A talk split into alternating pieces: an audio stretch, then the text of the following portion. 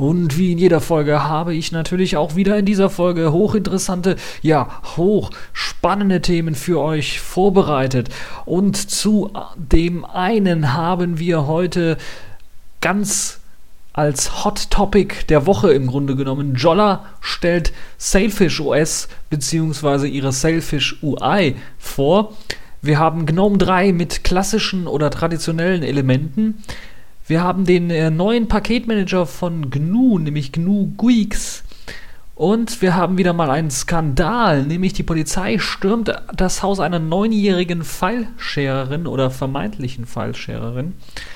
Dann haben wir das Linux-Projekt, das hilft München Millionen zu sparen. Wir haben MIPS, die wohl noch nicht ganz aufgekauft worden sind. Zumindest gibt es jetzt einen neuen Interessenten.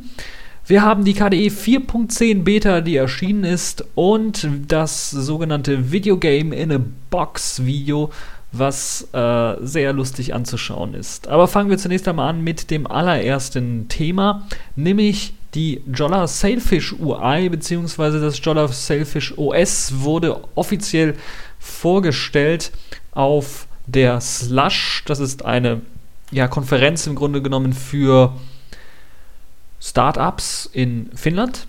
Und dort hat eben die vom, also von ehemaligen Nokia-Mitarbeitern gegründete Firma Jolla das erste Mal Details zu ihrem neuen Betriebssystem Selfish OS, dem ja, Migo-Nachfolger im Grunde genommen, ähm, vorgestellt und so ein bisschen Details rausgeplaudert, was es denn, auf welche Hardware es eventuell denn laufen könnte und was für Partner es denn mit Jolla geben wird. Und das ja, Interessanteste war sicherlich die UI, also die grafische Oberfläche, die sie vorgestellt haben. Das war zumindest auf dem ersten Tag der Slush der, der Hauptpunkt, äh, weshalb Leute da überhaupt äh, eingeschaltet haben. Es gab einen Livestream und die äh, Jolla-Webseite jolla.com wurde offiziell eröffnet und ist so ein klein wenig auch in dem Stil des Systems gehalten, was sie dann vorgestellt haben.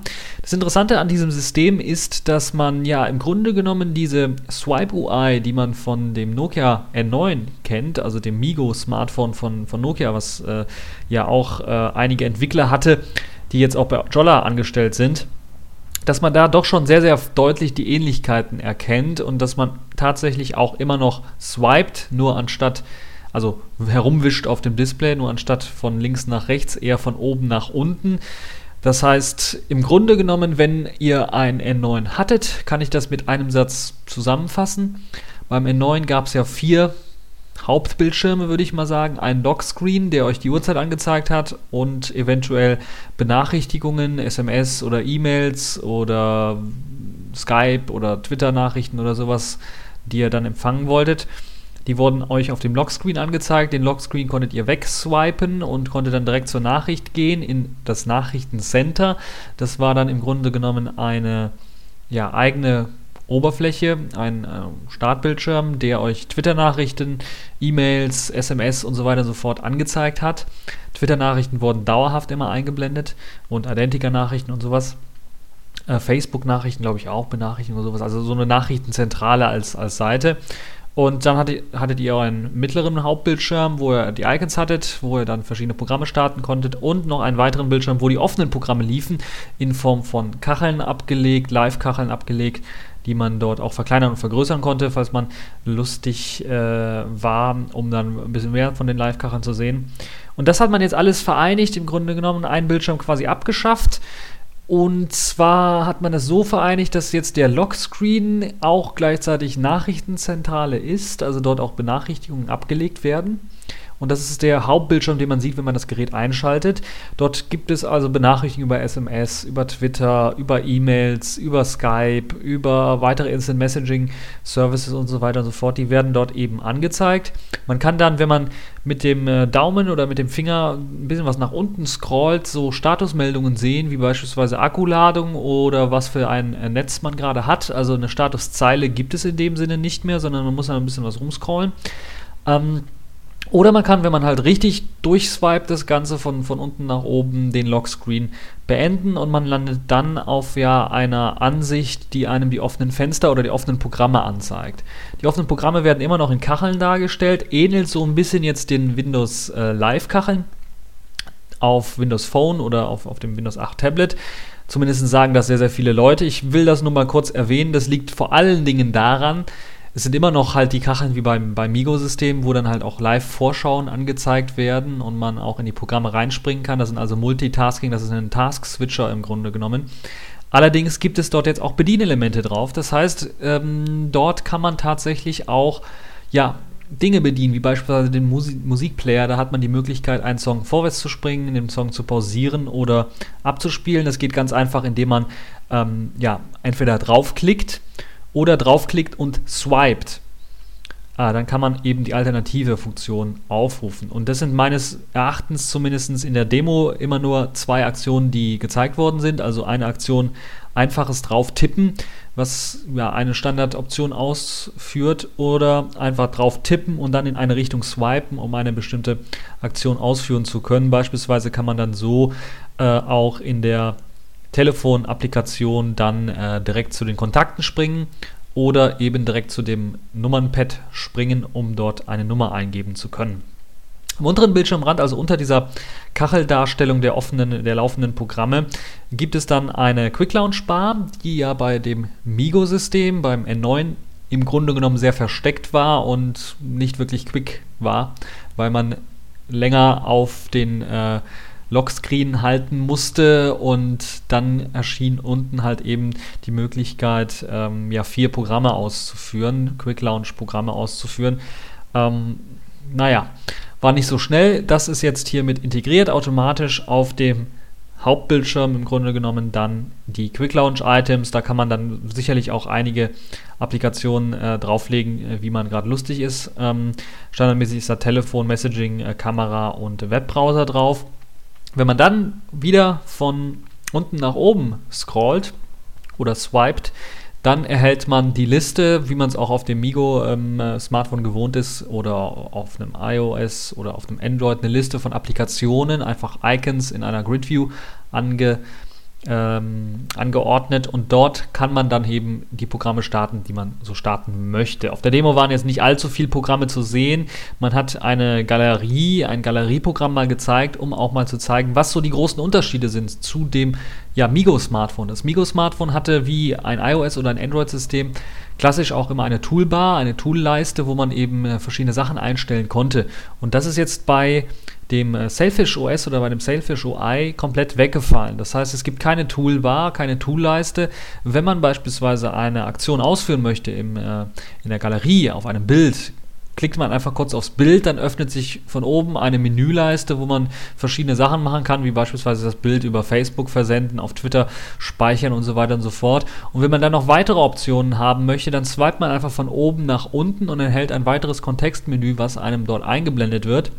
Und dort gibt es dann zum Beispiel auch so eine nette Aktion, da hat man dann sich äh, doch ein bisschen was sehr versteift in der Präsentation darauf, dass man eben äh, dort ähm, mit äh, einem äh, Feature eben ähm, die Farbgebung dieser Menüs, aber auch das ganze System selber, also deren Hintergrund und deren Lockscreen umstellen kann, eben auf dieses ähm, Bild, was man dort angezeigt bekommt. Und ja, das ist eine nette Funktion, wie ich finde, aber naja, so großartig geteasert, wie es wurde, als ähm, Möglichkeit sehr schnell und sehr ja, mh, mm, gut sein Gerät anzupassen, das halte ich jetzt nicht so sehr, muss ich ganz ehrlich sagen. Aber die Idee halt, die Bedienung da so auszulagern, also die Toolbars abzuschaffen, mehr ähm, auf den Content Wert zu legen. Und wenn man die Toolbars braucht, dann zieht man sie von oben runter. Macht durchaus Sinn und ist so zumindest äh, in anderen Systemen nicht integriert. Zumindest nicht vollständig so integriert, wie es jetzt hier in Selfish den Anschein macht. Insgesamt ähm, also doch eine klare Weiterentwicklung des äh, Migo-Smartphone-Systems. Also da wurde ja auch sehr, sehr viel mit, mit Swipe gearbeitet und äh, die Gesten wurden ein bisschen ausgeweitet, obwohl eben das nicht allzu schwer ist. Also nach links und rechts wischen geht immer noch und es ist genauso wie bei Migo, ähm, werden dort dann Programme in den Hintergrund geschoben, in dem Fall eben auf den ähm, ersten Desktop, also auf den äh, Desktop vor dem, der direkt unter dem Lockscreen kommt. Dort werden dann die Anwendungen abgelegt, die offenen Anwendungen. Mm, man will auch so ein bisschen, genauso wie es bei Migo schon der Fall war, versuchen eben, dass Programme nicht geschlossen werden, sondern meistens dann auch im Hintergrund laufen. Es gibt natürlich immer noch die Möglichkeit, Programme zu schließen. Und was natürlich auch einige mm, gefragt haben, ja, kann man da auch mehr als vier Kacheln, mehr als vier Programme offen laufen lassen? Natürlich geht das, dann werden die Kacheln, also diese ähm, dieser Task-Switcher wird ein bisschen was verkleinert, die einzelnen Kacheln auf dem Task-Switcher werden ein wenig verkleinert. Wichtig ist nur zu sagen, das sind also keine statischen ähm, Icons oder sowas und äh, sind wirklich lauffähige Programme, also Programme, die im Hintergrund laufen und die nicht tatsächlich, also die minimiert sind im Grunde genommen. So könnte man es vielleicht äh, mit einem Desktop-Jargon sagen. Und es sind nicht irgendwelche Kacheln wie, wie mit Windows 8 vergleichbar. Vom, vom Aussehen eventuell ein bisschen, aber mh, hm, von der Funktionalität komplett unterschiedlich. Und das sollte man durchaus schon beachten, wenn man sich diese Selfish UI mal anschaut. Es gibt einen netten Artikel auf Golem, dort gibt es auch das kleine Präsentationsvideo was euch so ein bisschen einen Einblick bringt zu dem ganzen System. Es gibt noch einige Videos auf YouTube, die da äh, sehr gut auch nochmal Ausschau und einen Ausblick geben.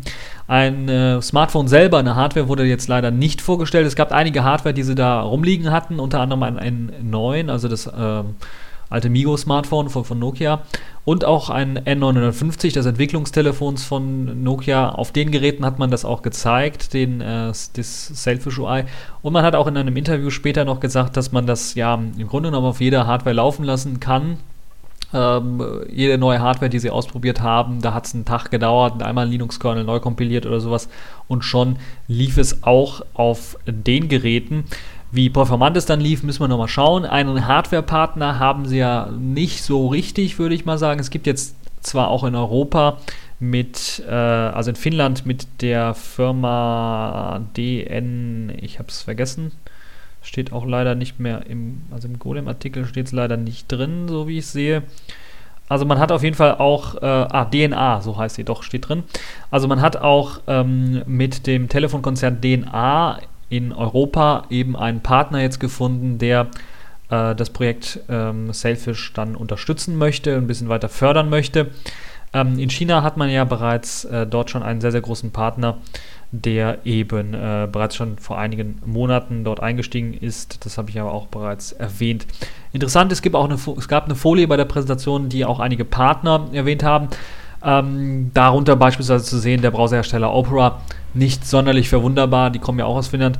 Da ist es also auch ähm, gar nicht so verwunderbar, dass da halt eine Firma sich da kurz geschlossen hat. Die sind ja relativ nah dann beieinander. Und äh, ja, insgesamt, wer sich das Ganze anschauen möchte, der kann eben, ähm, sollte mal YouTube äh, sich äh, anschauen. Dann gibt es einige äh, interessante Demos zu Sailfish und wo es dann auch auf einem Gerät ein bisschen was, ein bisschen was ja, länger, ausführlicher dargestellt und äh, gezeigt wird. Ähm, geplant ist für den zweiten, äh, für, den, für das zweite Quartal 2013 tatsächlich auch ein Smartphone dann rauszubringen, ein Jolla Branded Phone. Es ist aber auch geplant, wie ich auch vorher bereits in einigen anderen Podcasts äh, gesagt habe, dass eben auch lizenziert werden kann von den einzelnen ähm, von den einzelnen Providern kann eben auch eine Lizenz erworben werden, um ein eigenes Smartphone dann rauszubringen auf Jolla-Basis, auf, auf Jolla-Software ähm, basierend. Momentan gibt es, ähm, werden allerdings nur von äh, dem Chiphersteller ST Ericsson äh, Chips unterstützt und ähm, ob sich das dann ausweiten, ausweiten wird, werden wir noch sehen. Ein bisschen was ähm, warten müssen wir noch auf die Entwicklungsumgebung, also das SDK. Das soll allerdings auch zusammen eben mit dem Qt Creator herausgegeben werden. Und äh, also da hat sich im Grunde genommen nichts geändert zu dem, was man jetzt äh, die Entwicklung unter, unter dem Migo-System, was man da gewohnt ist. Und da bin ich echt mal gespannt, wie sich das weiterentwickeln wird, ob es dann auch mehr Geräte geben wird, ähnlich wie, ähnlich wie bei OpenWebOS die, wenn das äh, offiziell vorgestellt wird, dann eventuell auch genutzt werden können. Leider ist es so, dass die grafische Oberfläche nicht unter einer freien Lizenz ähm, herausgegeben wird, so wie ich das äh, gelesen habe. Müssen wir mal schauen, wie sich das weiterentwickeln wird. Das Mehrprojekt liegt als Grundlage unter dieser grafischen Oberfläche, also der Community-Nachfolger von Migo, so dass man im Grunde genommen theoretisch viele Geräte da zum Laufen kriegen kann. Insgesamt also bleibt die Zukunft doch noch spannend. So ein richtig großes, großen Auftritt hatte da äh, das Jolla Sailfish OS nicht. Da waren die Erwartungen ein bisschen was zu groß. Eventuell lag es auch daran, weil das halt eben eine ja, keine dedizierte Veranstaltung war, sondern eben eine Veranstaltung eher für Startups war und ähm, man wahrscheinlich auch nicht so viel Zeit hatte, da das genau vorzubereiten. Bin mal gespannt, was es dann nächstes Jahr geben wird und wie das Ganze dann aussehen wird und wie sich das Ganze dann auch in dem äh, Bereich ähm, ja, offene Plattformen dann in Sachen Smartphone und Tablets weiterentwickeln wird, weil dort ist ja neben äh, Selfish äh, Mozilla stark aktiv mit Firefox OS, aber auch OpenWebOS ähm, sehr aktiv, wobei die ja so jetzt zumindest mehr eine Sparte TV gehen als äh, Smartphone und Tablet. Aber auch der HP-Chef äh, für Tablets hat sich da oder für, für Mobiles hat sich da auch schon ein bisschen geäußert und meinte, äh, dass diese Windows 8 Tablets nichts Halbes und nichts Ganzes wären und dass es da viel bessere Lösungen geben könnte. Und ob er da jetzt wieder anspricht, vielleicht auf einen WebOS-Tablet, naja, das äh, haben einige vielleicht so rausgehört. Gut, kommen wir zum nächsten Thema. Wir haben nicht so viel Zeit, denn es gibt natürlich auch noch eine ganze Menge weiterer spannender Themen. Eines dieser spannenden Themen ist GNOME 3. GNOME 3 hat ja jetzt mit der neuen Version 3.8 auch offiziell den Fallback-Modus, den alten Modus, wo halt GNOME Panel und MetaCity als Fenstermanager, also die GNOME 2 Shell im Grunde genommen weitergepflegt wurde, rausgeworfen. Und nun wird anscheinend werden einige Extensions, die bereits schon für GNOME 3 entwickelt worden sind, die so ein bisschen die klassische, die traditionelle Sichtweise eines Desktops wiederbeleben sollten, die werden jetzt tatsächlich auch äh, als offizielle Plugins, als offizielle Extensions weitergepflegt. Darunter gehört zum einen das Hauptmenü, also das GNOME Main Menu, so wie ich es verstanden habe, als Extensions. Dann die Taskleiste, also eine Taskleiste wird es dann auch geben als Extension. Einen Fensterwechsler per Alt-Tab und eine Schaltfläche für das Minimieren von Fenstern, also dass man da einfach in dem Fenster auch minimieren kann. Das soll also mit eingebaut werden und das soll jetzt als offizielles Modul für GNOME 3 tatsächlich entwickelt werden und dann auch äh, ja, gepflegt werden. Und das ist eine schöne Sache, wie ich finde. Und damit verhilft man halt eben dem GNOME, der GNOME 3 Shell auch der, die Möglichkeit, eben ganz einfach da das in eine etwas klassischere Oberfläche zu wandeln. Das war nötig gewesen, halt eben, weil diese, dieser Fallback-Modus weggefallen ist. Der Fallback-Modus ist weggefallen, weil man nicht zwei Shells gleichzeitig irgendwie, ja, warten wollte und das eher doch unter der GNOME 3 Shell machen soll oder wollte und jetzt eben diese Extension-Schiene fährt, die ja so ein bisschen was weniger Arbeit ist, würde ich mal sagen. Interessant ist, dass äh, man auch plant, eventuell diese Einstellungsmöglichkeiten mit dem Hauptmenü, mit der Taskleiste, mit dem Alt-Tab-Fensterwechsler und dem Minimieren komplett nicht irgendwie manuell dem User zu überlassen, sondern das eventuell in das GNOME Tweak Tool einzubauen, was ja auch übrigens von den GNOME-Machern kommt, und dort einfach eine Schaltfläche zu machen, klassischen Desktop aktivieren. Und wenn das gemacht wird, werden halt eben diese Extensions geladen und dann äh, auch die Konfiguration so eingestellt, dass man eben eine klassische Oberfläche hat.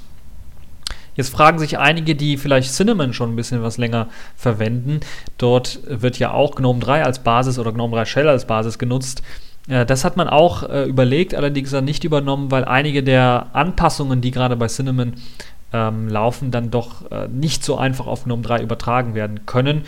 Und ähm, ist im Grunde genommen eine andere Shell jetzt mittlerweile darstellt, weil einige Teile eben äh, in GNOME 3 schon ein bisschen was weiter sind als bei Cinnamon, weiterentwickelt oder äh, die sich fortentwickelt haben von Cinnamon. Und für Cinnamon hat, eine, ja, hat ja im Grunde genommen einen Snapshot von GNOME 3 Shell genommen und den eben geforkt, also da auf, der, auf dessen Basis dann ihre eigene Oberfläche gebaut. Und die sind jetzt natürlich, haben sich so ein bisschen was weiter auseinander entwickelt und die jetzt wieder zusammenzuführen wäre ein bisschen was schwierig. Also versucht man es jetzt über die Extensions, was so ein bisschen weniger Arbeit ähm, heißt und äh, was auf jeden Fall dann auch, ja, zumindest eine gute Sache ist, würde ich mal sagen.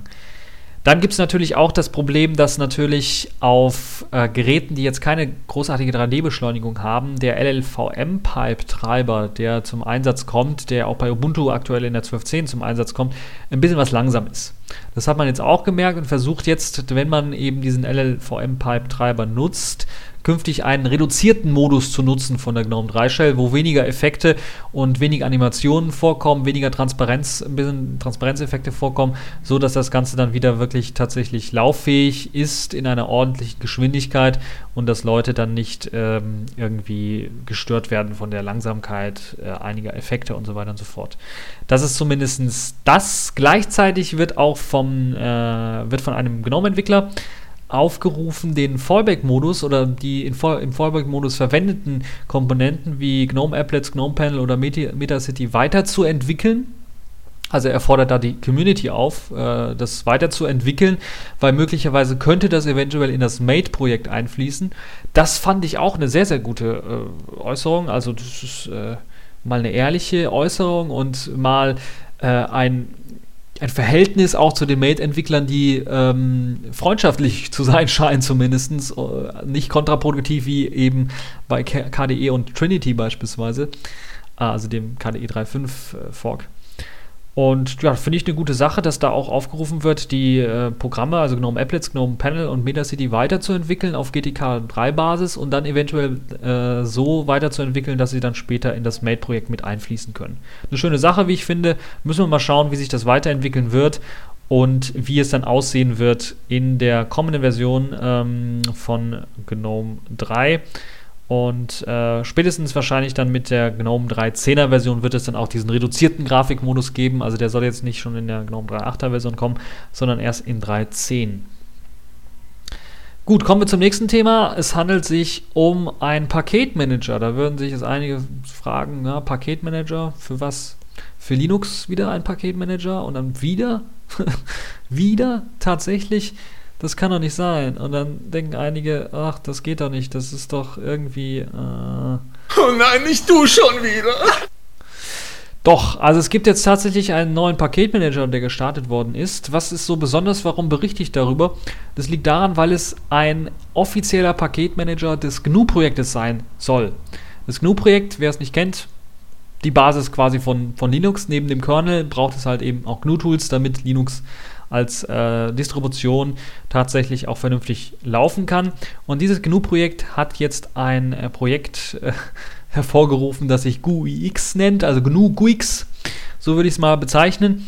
Und das ist ein Projekt, das gerade gestartet ist. Es äh, basiert auf einem ähm, Paketmanagement oder auf einer Idee, die bereits schon vor, einigen, vor einiger Zeit ähm, quasi ins Leben gerufen worden ist. Und dieses nennt sich Nix, also NIX geschrieben und es hat, ähm, es soll ein voll funktionaler Paketmanager sein, der anders als man es von ja, jetzigen Paketmanagern bei SUSE, bei Fedora oder bei äh, Debian äh, und Ubuntu her kennt, auch die Möglichkeit haben soll, beispielsweise multiple Versionen eines Programmes ähm, abspeichern zu können und dann auch aufrufen zu können. Und das soll halt eben dadurch möglich sein, dass eben auch verschiedene Paketversionen, verschiedene Abhängigkeiten dann in ein spezielles Verzeichnis gepackt werden sollen für dieses Programm, was man dann installiert hat. Und äh, dadurch verbraucht man natürlich ein bisschen was mehr Speicherplatz, aber es löst natürlich einige Probleme, falls man ältere Versionen von, Programme, äh, von, von Programmen durchaus installieren möchte. Ähm, das Ganze läuft auch so ab, dass es ein äh, Support gibt für Rollback. Das heißt, ihr habt die Möglichkeit, einfach ein, äh, ein Zurückrollen zu machen eine, des Paketmanagers, wenn ihr da Änderungen und ein Update gemacht habt, einfach das Ganze zurückrollen zu lassen. Und es gibt eine nette Sache, dass man anders als bei RPM oder DEP-Paketen dann nicht explizit die Abhängigkeiten manuell irgendwie eintragen muss für bestimmte Programme, sondern dass die automatisch äh, generiert werden von den Sachen, die man halt eben kompiliert, weil dieser Paketmanager dient halt nicht nur dazu, Binaries runterzuladen, sondern auch ja, primär auch dazu, ähm, äh, ähnlich wie es vielleicht von Gentoo gewohnt ist, äh, mit Emerge, eben Quellpakete runterzuladen und Informationen äh, zu den Quellpaketen, äh, wie man diese übersetzt, dann mitzuliefern und dann diese Quell Quellpakete dann natürlich auch in Binärform dann zu kompilieren. Allerdings ist man da nicht nur drauf beschränkt, sondern man versucht dann auch tatsächlich auch ähm, Binaries installieren zu können. Also, dass man ganz einfach sagen kann, okay, jetzt will ich einen Firefox installieren. Das heißt, er schaut sich zunächst einmal an, ist der Firefox als Binärform in dieser Version, in der man es installieren möchte, schon auf dem Server drauf? Wenn ja, lad den einfach runter und extrahier den. Wenn nicht, dann lad mir wirklich eigentlich den Firefox runter und alle Abhängigkeiten, die gebraucht werden, um den Firefox, Firefox zu kompilieren und dann geht halt die Kompilieraktion los. Das dauert so ein bisschen. Also Gente-User werden das sicherlich schon kennen. Das ist äh, auf älteren Rechnern, würde ich mal sagen, nicht so angenehm. Auf, auf neueren vielleicht gar nicht mal so groß das Problem. Ähm, Multi-User-Support soll es auch geben. Das heißt, dass auch ein äh, nicht privilegierter Nutzer, also kein Root-Benutzer, die Möglichkeit hat, äh, Software ganz normal zu installieren, auch sicher zu installieren, für sich selber zu installieren, also nur für seinen User zu installieren und äh, in, also quasi nicht ausbrechen zu lassen, die Software in andere Bereiche und andere Teilbereiche. Das ist also eine sehr gute Sache. Jeder Benutzer kriegt dann also eine Art Profil und hat die Möglichkeit dann halt mit dem Paketmanager dann äh, ein, ja, ein Set von Paketen herunterzuladen und die dann ganz einfach mithilfe dieses Profils ausführen zu können. Eine schöne Sache, wie ich finde. Das Ganze soll natürlich dann auch äh, die Möglichkeit haben, ähm, ja, es ist halt ein GNU-Projekt, das heißt, man wird vornehmlich wahrscheinlich auch GNU-Projekte damit herunterladen können. Äh, es wird allerdings auch schon aufgerufen, da ein bisschen was Software zu beizusteuern und ein bisschen was zu helfen, das Ganze so zu machen, dass das Ganze dann auch lauffähig ist. Ähm, und man plant das jetzt, man ist immer noch in der Planungsphase, es ist, soll etwa eine Alpha äh, ganz kurz erscheinen. Ich berichte das jetzt auch so ein bisschen, weil ich auf der Mailingliste nur gelesen habe. Es ist gerade vom Freitag und ich nehme gerade am Freitag auf. Also es ist gerade vor ein paar Stunden erst auf der Mailingliste erschienen, vor zwei Stunden gerade auf der Mailingliste erschienen. Und äh, deshalb, äh, ich fand es spannend, deshalb habe ich das mal ein bisschen ausgegraben, mich ein bisschen informiert darüber. Und dieses Nix-Projekt, das werde ich auch nochmal verlinken. Es gibt wahrscheinlich, oder es ist auch geplant, ein Nix OS draus zu machen. Und wahrscheinlich wird es auch ein GUIX OS wahrscheinlich geben, eben mit diesem Paketmanager, der erlaubt dann relativ schnell Pakete zu installieren, äh, Upgrades für Pakete zu machen, Rollbacks äh, durchzuführen, auch das äh, Deinstallieren, das äh, Uninstall funktioniert und es gibt eine Garbage Collection, die das Ganze dann auch äh, aufräumen soll und das Ganze ist halt in der funktionalen äh, Paketsprache im Grunde genommen geschrieben. Und wer sich darüber informieren möchte, der kann sich eben diese Links durchlesen. Da steht, glaube ich, auf der Nix-Seite ein bisschen was mehr zu als in dem kleinen kurzen Mailinglist-Eintrag. Ich fand es eine tolle, äh, tolle, schöne Sache. Äh, wollen wir mal schauen, wie sich das dann weiterentwickeln wird. Gut, kommen wir zu einem unangenehmen Thema. Ihr habt es eventuell gehört, vielleicht auch nicht. Es ist jetzt äh, dazu gekommen, äh, ich glaube, es war in den USA, wahrscheinlich in den USA, dass eine Anti-Piracy Company, die sogenannte CIAPC, steckt ja schon der Name CIA drin, so ein bisschen mit Mafia-Methoden ähm, vorangeschritten ist und jetzt tatsächlich in das Haus einer Neunjährigen mh, vorgedrungen ist, eine Hausdurchsuchung gemacht hat und dort den, äh, ja, den Winnie the Pooh Laptop mitgehen äh, lassen hat, weil eben diese Neunjährige versucht haben soll, äh, auf äh, The Pirate Bay einen Song runterzuladen. So kann man es, glaube ich, kurz äh, zusammenfassen. Das heißt, sie hat tatsächlich versucht, äh, erstmal steht auf Pop-Songs, hat natürlich dann versucht, per Google den runterzuladen, hat nicht geklappt. Dann landet sie auf Pirate Bay, hat versucht, da was runterzuladen. Aber wie so eine Neunjährige halt ist, hat nicht ganz gewusst, wie man das vielleicht runterladet, was eine Torrent-Datei ist und äh, hat also dann nichts runtergeladen. Aber im Grunde genommen hat das schon ausgereicht für eben ähm, die Polizei dann oder beziehungsweise für die CIA, CP dann äh, PC dann äh, die, die, die, äh, ja, quasi die Anordnung, äh, eine Hausdurchsuchung äh, bei der Polizei zu beantragen. Und das haben sie dann auch tatsächlich gemacht. Und richtig spannend fand ich das, was der Vater dann meinte in einem Interview. Na, ich hatte es gerade eben noch hier auf. So, der hat gemeint, I got the feeling that there had been people from the mafia demanding money at the door. Das hat er also gesagt, dass sie so rüberkamen wie äh, von der Mafia die Leute, die dann halt tatsächlich da äh, irgendwie versucht haben, ähm, eben diese File-Sharing-Aktivitäten äh, der Tochter da so ein bisschen aufzudecken. Das müssen wir mal vorstellen, also die machen sich richtig beliebt, glaube ich, diese Content-Mafia. Und ich glaube, in dem Fall könnte man sie wirklich äh, völlig berechtigt Content-Mafia nennen, weil dieses Vorgehen halt äh, tatsächlich mafiös ist äh, und äh, also es ist äh, im Grunde genommen mit keinem Wort irgendwie zu beschreiben. Da kann man einfach nur sagen. Äh, Nirgendwo wirst du mehr Abschaum und Verkommenheit versammelt finden als hier. Ja, also wenn ihr für solche Firmen arbeitet, dann äh, es ist äh, also kein Geld der Welt würde mich dazu bringen, dafür zu arbeiten. Nun ja, kommen wir zu einem etwas erfreulichenderen Thema. Äh, das Linux-Projekt. Das hat jetzt, nachdem die äh, auf einem Antrag der Freien Wähler äh, gab es eben, äh, oder in dem Antrag wurde halt eben die Frage gestellt, ja, wie sieht es mit dem Linux-Projekt aus? Was hat diese Linux-Umstellung denn der Stadt München gebracht? Und da sollten äh, Zahlen vorgelegt werden und das hat jetzt das Linux-Projekt gemacht. Und das ist recht interessant. Äh, man spart also doch schon eine ganze Menge, also über 10 Millionen Euro tatsächlich sollen jetzt gespart worden sein durch den Umstieg auf das Linux-Projekt. Wenn man sich die genauen Kosten, äh, Kosten etwas anschaut, dann kann man natürlich, das ist immer wie, wenn man sich solch, solche Sachen anschaut, das immer in zweierlei Sichtweise sehen. Und ich bin mir sicher, dass wenn Microsoft die Untersuchung gemacht hätte, wäre da ein anderes Ergebnis rausgekommen. Aber ähm, äh, ich zeige euch zumindest das, was das Linux-Projekt offiziell oder sagt das, was das Linux-Projekt offiziell dann verkündet hat. Also es sieht halt so aus, dass man tatsächlich ähm, äh, zwischen rund 11.000, äh, in, also inzwischen rund 11.000 äh, Rechner auf Linux umgestellt hat, sowie uns insgesamt 15.000 Desktops äh, mit dem freien Office-Programm OpenOffice ausgestattet hat. Ähm, und im Vergleich zu Windows sieht es jetzt so aus, also man hat ja auch einen Vergleich gemacht mit, mit Windows und wie, wie da die Kosten eingespart worden sind, hat man jetzt zugrunde gelegt, dass man äh, im, beim Jahreswechsel 2011, 2012 einen Wechsel auf Windows 7 gemacht hätte. Zusammen mit einem Wechsel zu eben hin zu MS Office. Ähm, und äh, ja, wenn man sich die ganze Rechnung mal betrachtet, die da gemacht worden ist, die Kostenrechnung, kommt man eben ähm, von Windows mit MS Office auf etwa 11,6 Millionen Euro wären dafür angefallen, wenn man diese dran, äh, also diese, diesen Wechsel äh, gemacht hätte da hinzu. 4,2 Millionen wäre davon MS Office alleine und die Aktualisierung von MS Office hätte das gekostet.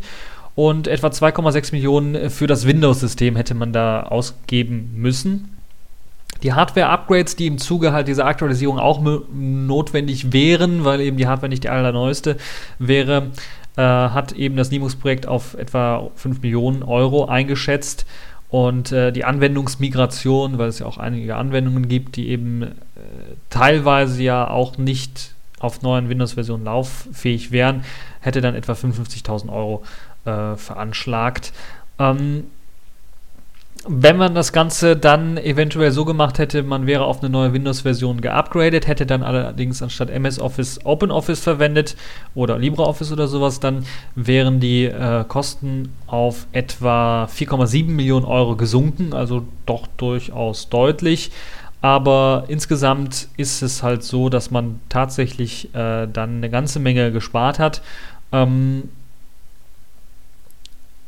man hat jetzt natürlich auch so ein bisschen, das kann man vielleicht als Kritikpunkt sehen, äh, die betriebssystemunabhängigen Kosten, wie beispielsweise Personal und Schulung und so weiter so fort, hat man für Windows, für Linux und für alle anderen Sachen, MS Office und, und äh, Open Office Sachen auf etwa 22 Millionen Euro, also überall identisch geschätzt, dass es ungefähr gleich kosten würde, eben äh, Personal und Schulungen äh, zu machen. Ähm, es wäre also insgesamt für, für, für die Microsoft und auf MS Office Migration 34 Millionen Euro angefallen. Wenn man Microsoft äh, Windows mit OpenOffice gemacht hätte, wären es etwa 30 Millionen Euro gewesen und das Linux-Szenario selber, also mit der ganzen Umschulung und dem ganzen Kram noch dazugerechnet, beläuft sich dann hingegen nur noch auf äh, 23 Millionen Euro, was dann natürlich ein Gewinn ist, also mehr als 10 Millionen, also 7 Millionen Euro wären es gewesen, wenn Windows mit mit, mit Office, äh, mit Open Office eingesetzt worden wäre und äh, ja, äh, ein bisschen was mehr dann äh, tatsächlich dann auch, also 11 Millionen wären es dann tatsächlich gewesen, wenn, also gespart, eingespart hätte man, äh, wenn man äh, MS Office und Microsoft Windows eingesetzt hätte. Insgesamt also eine positive Entwicklung. Man kann das natürlich auslegen, wie man möchte. Das 18-seitige Dokument gibt es auch zum Download. Da könnt ihr euch das Ganze ganz genau mal anschauen und dann eventuell auch Kritik dazu äußern. Mich würde das freuen, falls ihr da ein äh, paar Rechnungen äh, vorlegen habt. Insgesamt bin ich doch eher positiv gestimmt, muss ich ganz ehrlich sagen. Trotz der Pleite jetzt zum Beispiel, zum Beispiel in Freiburg, wo man aber auch ähm, deutlich sagen muss, äh, die Studien, die da in Auftrag gegeben worden sind in Freiburg, sind ja teilweise auch von einem äh, Vorstandsvorsitzenden eines Microsoft-Partners durchgeführt worden.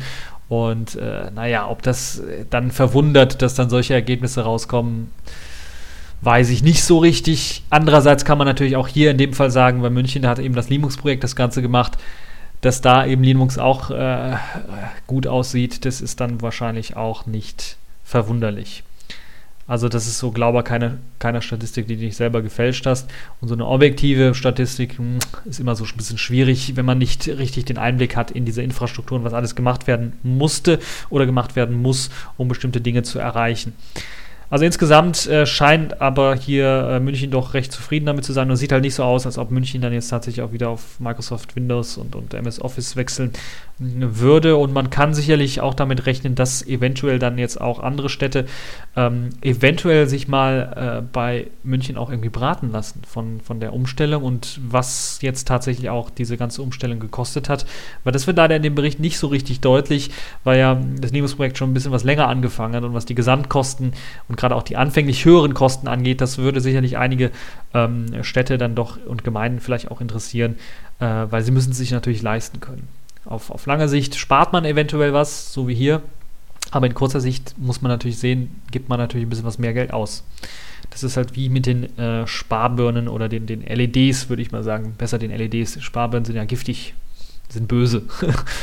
das ist so wie mit den LEDs. Die LEDs sind meistens teuer aber die rentieren sich schon meist nach einem Jahr oder ein bisschen was mehr, anderthalb Jahren oder sowas, rentieren die sich schon, weil die halt eben viel weniger Strom fressen. Nun ja, Kommen wir nicht vom Hölzchen aufs Stöckchen, machen wir weiter mit dem nächsten Thema, nämlich ähm, äh, ein kleines Update zum Thema MIPS. Dort hatte ich ja letztes Mal irgendwann mal berichtet, dass MIPS äh, verkauft wird an eine Interessengruppe, nämlich der Bridge Crossing LLC Verwertungsfirma und dass irgendwie die Patente dann an eine äh, Arm Holding gehen sollen, die äh, das Industriekonsortium Allied Security Trust AST da sollte das Ganze äh, hinwandern. Das gehört unter anderem IBM, Intel und Motorola und so weiter und so fort. Jetzt hat sich allerdings noch eine kleine DSP-Entwicklerfirma gemeldet, nämlich CEVA, die 75 Millionen Euro, äh, 75 Millionen US-Dollar für MIPS geboten hat. Und man muss auch sehen, dass äh, jetzt hier die, die äh, andere Firma, also die Power of Air Cores bekannte Imagination Technologies Imtech, für den Verkauf der meisten MIPS-Patente äh, etwa 60 Millionen US-Dollar veranschlagt hat. Und jetzt tatsächlich auch ein Anbieter kommt, der halt eben 75 Millionen US-Dollar für MIPS bieten möchte. Und da wird das Rennen vielleicht wieder spannend. Da könnte sich MIPS vielleicht ein bisschen was umentscheiden, um ein bisschen ja, mehr Kohle in die Tisch zu bekommen. Äh, ja, nicht, nicht schlecht. Also bin echt mal gespannt, wie sich denn jetzt MIPS entscheiden wird und wie sich das dann da weiterentwickeln wird. Gut, kommen wir zum nächsten Thema. KDE 4.10 ist in der allerersten Beta erschienen und bringt dann auch direkt einige Neuerungen mit sich. Ich will nicht alle Neuerungen erwähnen, weil da gibt es eine ganze Menge, eine ganze Reihe von Neuerungen und ich will mir natürlich auch noch was für das finale Release im nächsten Jahr. Es ist geplant für den 23. Januar 2013, da soll das finale Release rauskommen. Da möchte ich mir noch so ein bisschen was offen halten. Ich glaube, das KDE-Team wäre, glaube ich, relativ da zufrieden mit, dass man sich da noch etwas offen lässt. Auf jeden Fall in der neuen äh, Beta 4.89, so nennt sich die, so wie alle Beta-Versionen von KDE, jedes Mal mit einer 80 am Anfang. Ähm, am, am, am Ende meine ich. Und man hat eine ganze Menge wieder auf Qt Quick umgestellt, auf QML-Code umgestellt, einige Widgets wieder. Darunter auch endlich, hoffe ich zumindest, das Widget, was die Notifications anzeigt, also dieses kleine Nachrichtenzentrum, weil das war, also ich würde mal nicht sagen completely broken, aber es war zumindest, hat so einen Random-Algorithmus gehabt, wo es auf dem Bildschirm auftaucht, wenn äh, eine Progress-Bar oder sowas, also ein Kopierdialog oder sowas auftauchen sollte. Äh, das war bei mir randommäßig. Also da gab es, gab auch die Bugmeldung, die schon seit äh, Version 4.7 oder sowas bestand, aber das hat man halt einfach nicht gefixt. Und jetzt ist das Ganze komplett in QML geschrieben und ich hoffe, dass es da endlich gefixt ist, dass ich nicht jedes Mal irgendwie suchen muss, wo ist jetzt mein äh, Kopieren-Dialog, wo ist er jetzt gelandet. Ähm, Und da bin ich echt mal gespannt, ob sich das dann, äh, ob, ob sich da das verbessert hat. Es gibt noch andere Sachen, die nach Qt Quick portiert worden sind. Auch der Lockscreen, also der, äh, die Bildschirmsperre wurde danach ähm, äh, ja, portiert. Und das soll jetzt auch einem eine etwas sichere Bildschirmsperre ermöglichen. Die alte hatte so, hat man dann gemerkt, so war so ein bisschen was käsig und löchrig, aber wegen der Technologie, die eingesetzt worden ist. Äh, und dann hat man gedacht oder gehofft jetzt mit der Qt Quick Portierung, dass man dieses Problem eben umgehen kann. Außerdem wurden noch einige andere Sachen eben portiert auf Qt Quick und ähm, es lassen sich jetzt auch viele äh, Plasma-Containments in Qt Quick programmieren, was eine sehr gute Sache ist ist äh, nützlich eventuell auch für einige Leute. GwenView, also der Bildbetrachter, die Bildverwaltung, unterstützt jetzt nun auch Farbkorrekturen mit Hilfe von äh, Farbprofilen. Die sind also mit eingeflossen. Da gab es ja bereits ein Add-on KDED oder KDE ColorD oder sowas. KDED ist halt, ah, ist der KDE-Dämon. Ich meine, in ColorD-Dämon gab es für KDE, der eben auch eben äh, Farbmonitor-Einstellungen äh, synchronisieren kann und äh, Profile importieren kann und so weiter und so fort. Praktisch mit eingeflossen ist auch ein neuer ähm, Druckermanager, der einem auch erlaubt, eben diese Farbprofile zu importieren und einzustellen für den jeweiligen Drucker. Auch eine schöne Sache. Basiert jetzt nicht mehr auf Python. Das heißt, falls ihr da Abstürze hattet, falls ihr Probleme habt, äh, ist dieser neue Druckermanager sicherlich eine schöne, tolle Sache. Außerdem gibt es bei Kate, also dem Texteditor, jetzt auch eine Python-Erweiterung an Plugins. Da habt ihr auch die Möglichkeit, also besser in Python zu programmieren. Und noch Tonnen an weiteren äh, Features, die halt eben geplant sind und die auf dem Plan stehen. Also seid gespannt. Am 23. Januar 2013 soll KDE SC 4.10 erscheinen. Ich bin echt mal gespannt, wie sich das weiterentwickeln wird. Es ist ja zumindest jetzt aus meiner Sicht einer der solidesten und einer der ja, sich am treuesten gebliebenen Desktops überhaupt auf dem, äh, auf dem, im Linux-Bereich. Und aus dem Grunde würde ich mal sagen, okay, das entwickelt sich gut weiter. Bin gespannt, wie jetzt die Transition auch hin zu Qt 5 verläuft, der jetzt auch, glaube ich, schon teilweise vorbereitet wurde.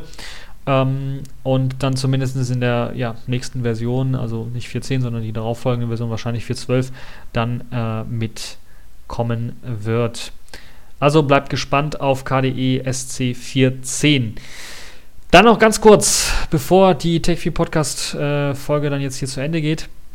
Ich habe ein sehr, sehr nettes Video gefunden. Ein Video auf Vimeo, das sich Video Game in a Box nennt. Und das ist eine sehr, sehr spannende Sache. Auch ein kleines Kickstarter-Projekt, wie ich das hier jetzt richtig sehe. Ähm, einen, ja, quasi ein analoges Mario-Game. Ein, ja, nicht ganz analog, aber ein Mario-Game ohne Display. Sagen wir mal so. Das heißt, ihr bekommt im Grunde genommen eine kleine Box eine ja, Pappbox.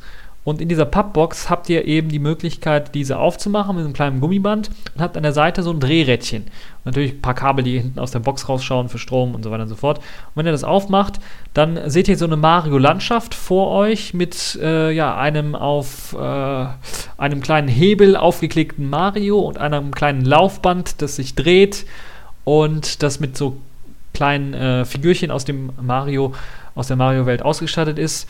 Und ja, dann müsst ihr halt eben mit diesem kleinen Drehrädchen an der Seite diesen Mario hoch und runter steuern, also springen und, und, und so weiter und so fort und durch diese Levels buxieren, ohne dass er eben einen von den Gegnern oder eine von den äh, Gegenständen berührt, ohne dass es dann kaputt geht. Wenn es nämlich dann kaputt geht, dann wird automatisch ein Mechanismus ausgeführt, der die Box dann automatisch schließt. Eine schöne Sache, wie ich finde, ist, äh, glaube ich, nicht teuer gewesen, das herzustellen, aber eine sehr clevere Idee und ähm, kann mir durchaus vorstellen, als Weihnachtsgeschenk so 20, 40 Euro vielleicht für sowas oder so ein ähnliches Game vielleicht ein bisschen was komplizierter noch so ein bisschen ausgeben zu können. Äh, und ja, das wäre mal so ein richtiges, fast halb analoges Game. Äh, zum Einsatz kommen natürlich einige Chipsätze und es gibt einen Sensor beispielsweise, der eben die Magnete, die bei den Gegnern aufgeklebt sind, erkennt. Und wenn der Mario eben auf so ein Magnet kommt, wird automatisch ein Mechanismus ausgeführt, äh, dass eben die Box geschlossen wird. Und eine tolle Sache, wie ich finde. Und äh, Sound gibt es dazu auch, also einen kleinen Speaker an der Seite, der dann eben den typischen Mario-Sound so ein bisschen äh, rausbringt. Natürlich nicht der Original, aber so, so ein typischer 8-Bit-Sound, der da rauskommt. Also ein schöner, netter Zeitvertreib. Äh, können wir durchaus vorstellen, dass man sowas auch in Serie mal herstellen könnte. Ein bisschen was kleiner eventuell und äh, dass man die Leute, dass man die Kinder eventuell wegbringt von so einem Display, was eventuell schädlich für die Augen sein könnte und dann wirklich in eine etwas äh, ja, analogere Welt wieder zurückbringt. Und äh, sicherlich lässt sich das auch ausweiten auf viele andere weitere äh, und interessante Ideen, die man da sicherlich auch mit äh, umsetzen kann. Muss ja nicht immer nur Mario sein, sondern können natürlich auch andere Games sein, äh, die da profitieren könnten von, von so einem. Also eine spannende Idee auf jeden Fall. Ich werde das Video verlinken, dann könnt ihr euch das Ganze anschauen. Und ja, das war es auch schon für diese TechView Podcast Folge. Ich hoffe, es hat euch gefallen und bis zur nächsten Folge.